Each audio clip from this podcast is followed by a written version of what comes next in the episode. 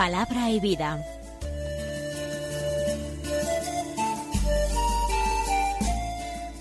Con el padre Manuel Horta, desde Sevilla.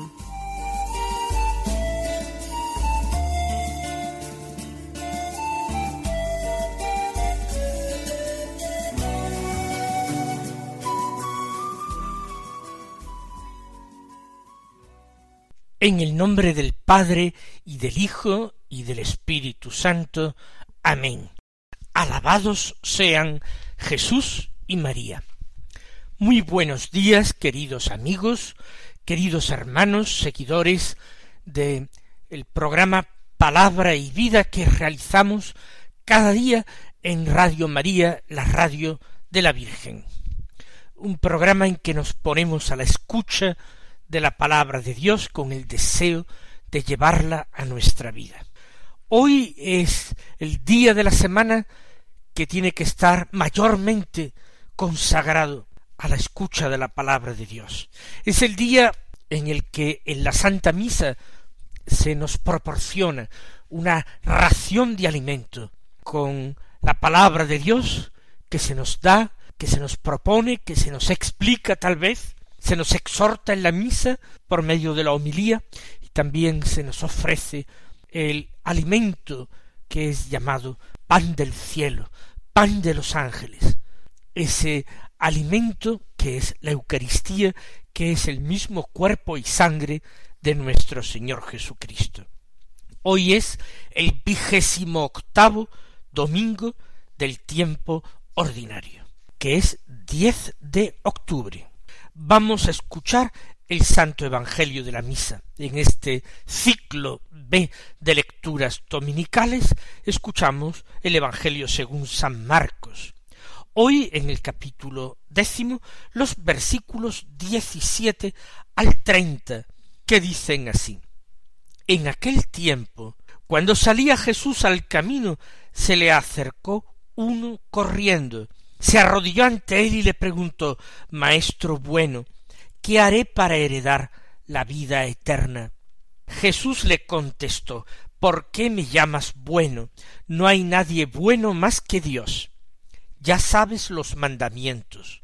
No matarás, no cometerás adulterio, no robarás, no darás falso testimonio, no estafarás, honra a tu padre y a tu madre.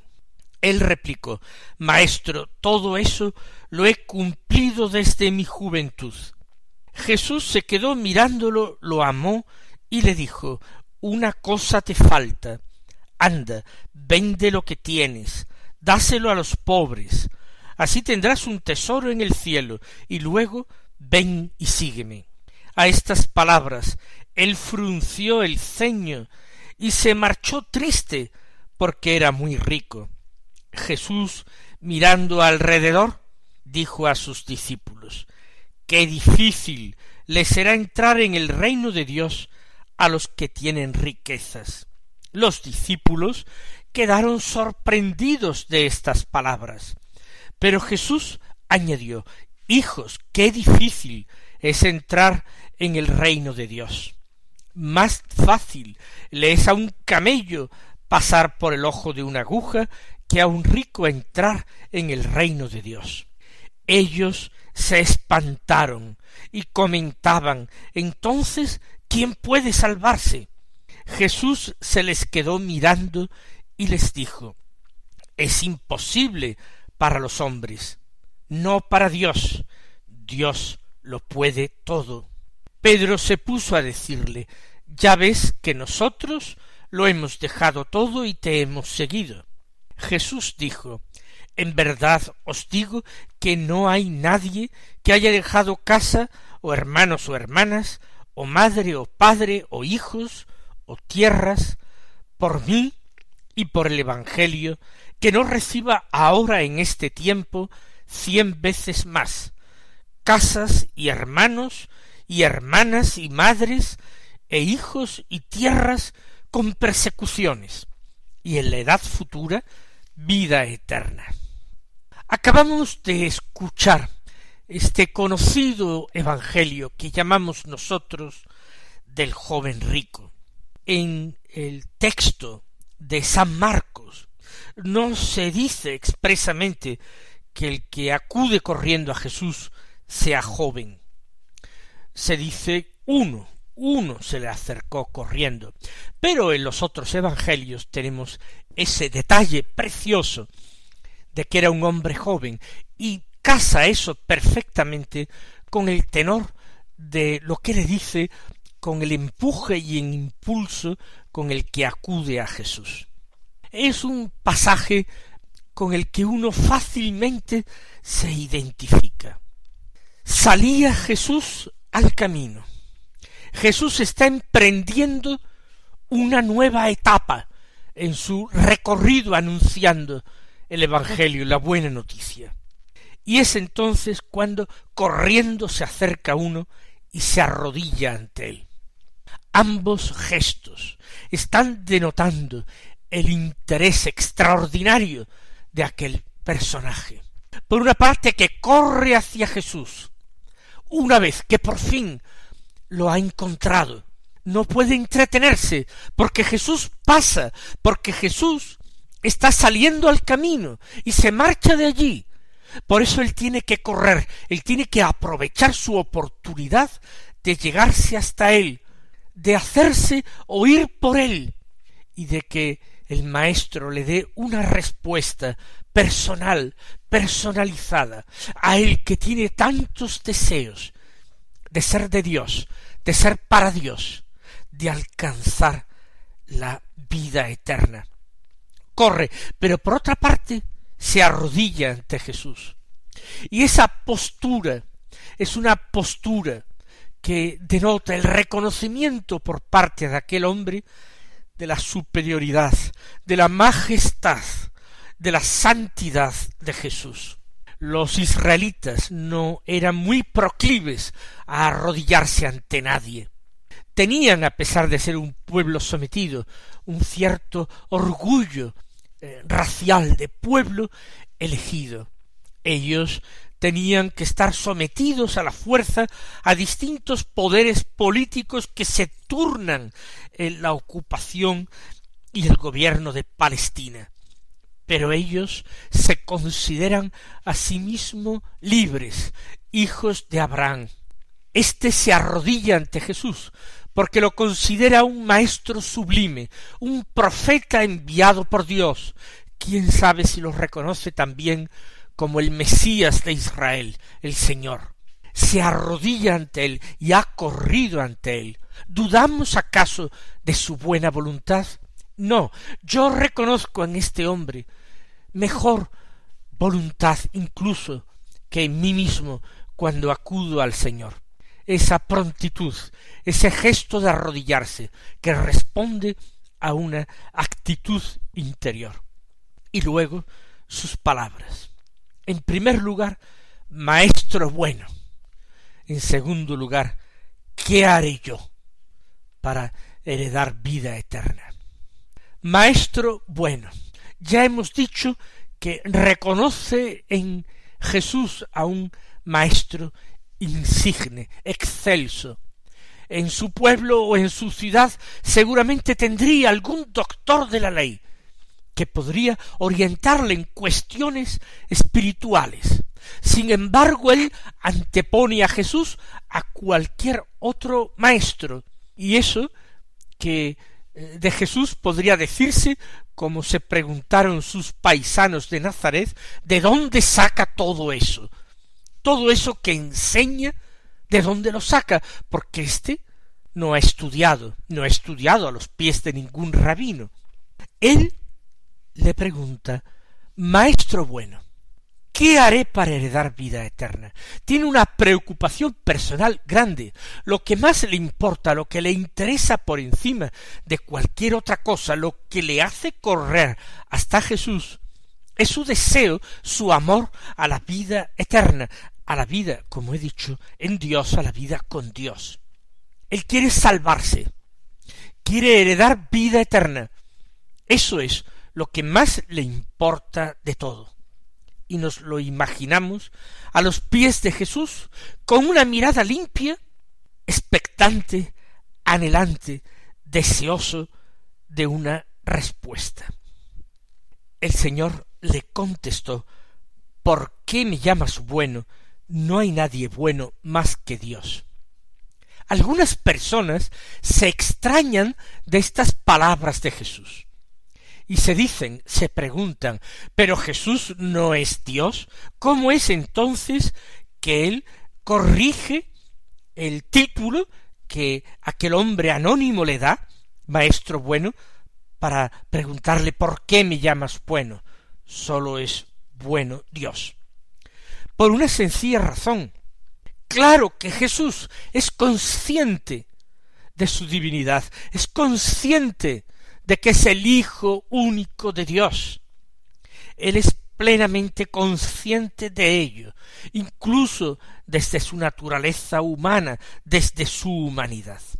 Pero aquel hombre que se le ha acercado y que se ha arrodillado ante él, es imposible que sepa todavía, que sepa aún que Jesús es el Hijo único de Dios, que Él mismo es Dios ese gran misterio todavía no había sido revelado.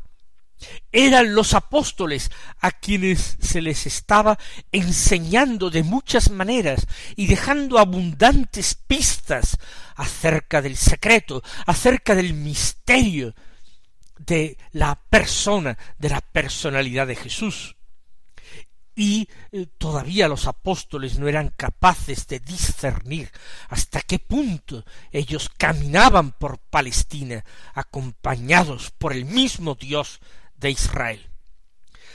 Como aquel hombre no podía saber que Jesús mismo era Dios, no está bien que le llame bueno, porque bueno efectivamente sólo es Dios.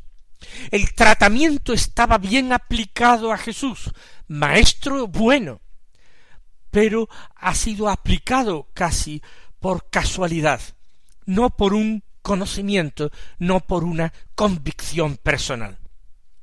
Por eso Jesús enseña a darle a Dios todo honor y toda gloria, y no atribuírsela nunca a los hombres, ni el honor ni la gloria.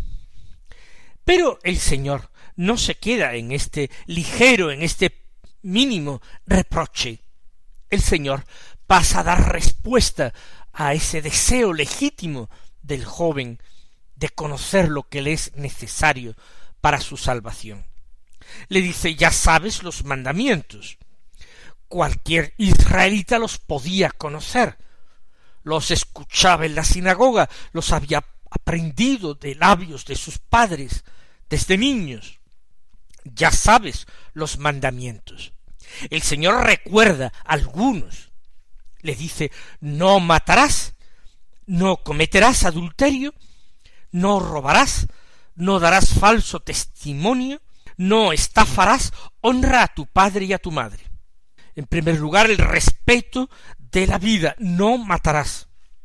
En segundo lugar, el respeto de la santidad de la familia, no cometerás adulterio. En tercer lugar, el respeto de la propiedad ajena, que es una forma de respetar al prójimo, respetar sus cosas, sus bienes. No robarás. En tercer lugar, el respeto al derecho de nuestro prójimo a conocer la verdad, no inducirlo al error, no dejarlo en camino de tinieblas.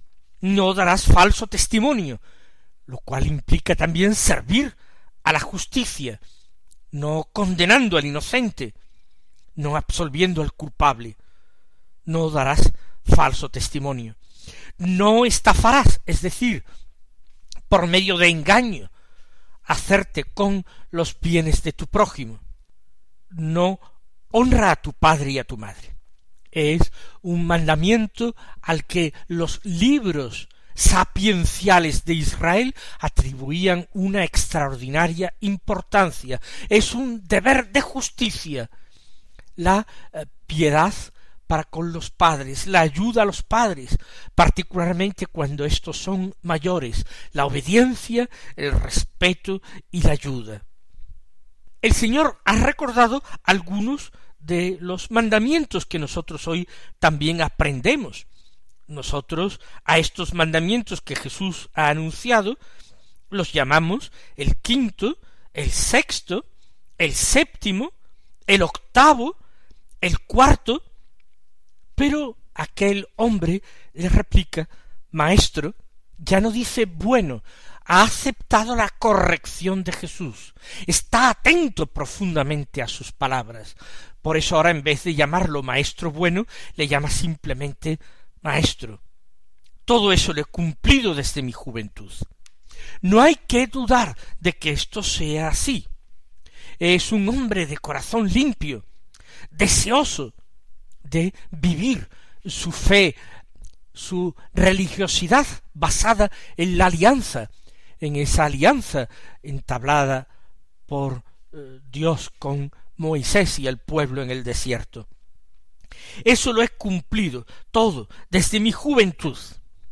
Y ahora el Señor se quedó mirándolo, lo amó y le dijo hay una mirada profunda, atenta, de Jesús a aquel hombre. Jesús está leyendo en el alma, en el corazón de aquel hombre. Le gusta al Señor lo que ve, lo que entiende en aquel hombre. Lo amó. Lo amó quiere decir se fió de él. Quiso encargarle un ministerio extraordinario. Quizás lo llamó a la vocación apostólica. Lo amó y le dijo una cosa te falta. Tú preguntas por lo necesario para heredar vida eterna. Tú ya me has dicho que cumple los mandamientos, y yo sé que es verdad, porque Jesús sondea los corazones, pero le dice una cosa te falta. Responder a una llamada profunda que el mismo Señor le estaba dirigiendo. Una llamada profunda del Padre eterno que lo estaba destinando a ser compañero de su Hijo, que lo estaba dando a su Hijo único Jesucristo, para que él cuidara de él, velara por él, y no se perdiera. Una cosa te falta. Anda, vende lo que tienes, dáselo a los pobres, así tendrás un tesoro en el cielo, y luego ven y sígueme. Lo que Jesús está pidiendo no es simplemente un ejercicio ascético, empobrecerse dando sus bienes a los pobres, vendiéndolos previamente para convertirlos en dinero y repartirlo así a los pobres. No se trata de un ejercicio de beneficencia, de una eh, más justa distribución de la riqueza, si este hombre era rico, pues que ahora supiera compartir con los demás. No es eso lo que Jesús le pide, aunque algunos comentaristas subrayen esta idea. No, no es cierto. Lo definitivo es ven y sígueme. Lo anterior es simplemente una forma de facilitar este seguimiento, porque el Señor le está llamando a un seguimiento, incluso físico, por los caminos de Palestina. Este llamamiento no se lo había hecho Jesús a otros amigos y discípulos. No le había dirigido este llamamiento a Nicodemo cuando él habló por la noche con él, ni aquel endemoniado que había sido liberado por él en Gerasa, que se empeñaba en seguirlo y Jesús no se lo consintió. No le pidió ese seguimiento a Lázaro de Betania, ni a sus hermanas, que vivían allí y lo acogían como huésped cuando él se alojaba en su casa al ir a Jerusalén. Sin embargo, a éste le pidió un seguimiento material por los caminos de Palestina y para eso era preciso quedar muy libre de otras preocupaciones y quieras que no el manejo del dinero de una hacienda, sobre todo si es abundante, si hay riquezas, ocupa mucho eh, espacio, un espacio, por supuesto, eh, figurado, simbólico, ocupa mucho tiempo en el corazón de los hombres, en la vida de los hombres. Hay que estar muy libres para poder seguir de esta manera concreta a Jesús como apóstol. Pero además el Señor está pidiendo que aquel hombre se abandone en plena confianza. Él presta fe a las palabras de Jesús, lo llama maestro, corre para beber sus palabras, le pide un consejo, una enseñanza para vivir la vida. Ahora tiene que fiarse de que esto que le está diciendo Jesús es lo mejor para él, es la voluntad de Dios, tiene que fiarse, aunque cueste, porque siempre el corazón se inclina a las riquezas y pretende servir a Dios, pero también servir a las riquezas. Por eso cuando recibe estas palabras inesperadas, estando él allí todavía de rodillas, anhelantes, él frunció el ceño. Es una expresión facial que denota preocupación, desagrado. Frunció el ceño, no estaba de acuerdo, no entendía del todo. Le fastidió aquella respuesta, él que estaba dispuesto a hacer lo que fuera, si Jesús se lo decía o se lo pedía. Pero le tiraba demasiado el mundo, le tiraban demasiado las riquezas que actuaban como un ancla en su vida, impidiéndole navegar libremente en seguimiento de Jesús. Frunció el ceño y entonces se marchó triste, se pondría de pie de nuevo, le daría gracias a Jesús por sus palabras, se despidió de él. Seguramente musitaría alguna excusa, diría que tenía que meditar, que tendría que reflexionarlo, aquello. Lo cierto es que se marchó triste, y la causa es porque era muy rico, y cuantos más riquezas, más está uno anclado en el mundo. Y ahora viene otra enseñanza de Jesús, esta vez a sus discípulos que han sido testigos de esta escena. Si el rico se ha quedado desconcertado, imagínense ustedes los discípulos de Jesús que le escuchan decir a continuación qué difícil les será entrar en el reino de Dios a los que tienen riquezas. El Señor ni siquiera dice muchas riquezas, sino qué difícil entrar en el reino a los que tienen riquezas. Y ellos quedan sorprendidos, pero Jesús insiste para que no quepa lugar a dudas, y les dice qué difícil es entrar en el reino de Dios, más fácil a un camello pasar por el ojo de una aguja que a un rico entrar en el reino de Dios y es llamativa la reacción. Entonces, ¿quién puede salvarse? No es que fueran grandes potentados los apóstoles, y sin embargo se sentían inquietos, porque todos reconocían tener riquezas. ¿Quién puede salvarse? Y la palabra de Jesús, reconfortante, que invita al amor y a la confianza. Para los hombres, imposible, pero para Dios no. Dios lo puede todo mis queridos hermanos, que el Señor os colme de sus bendiciones y hasta mañana si Dios quiere.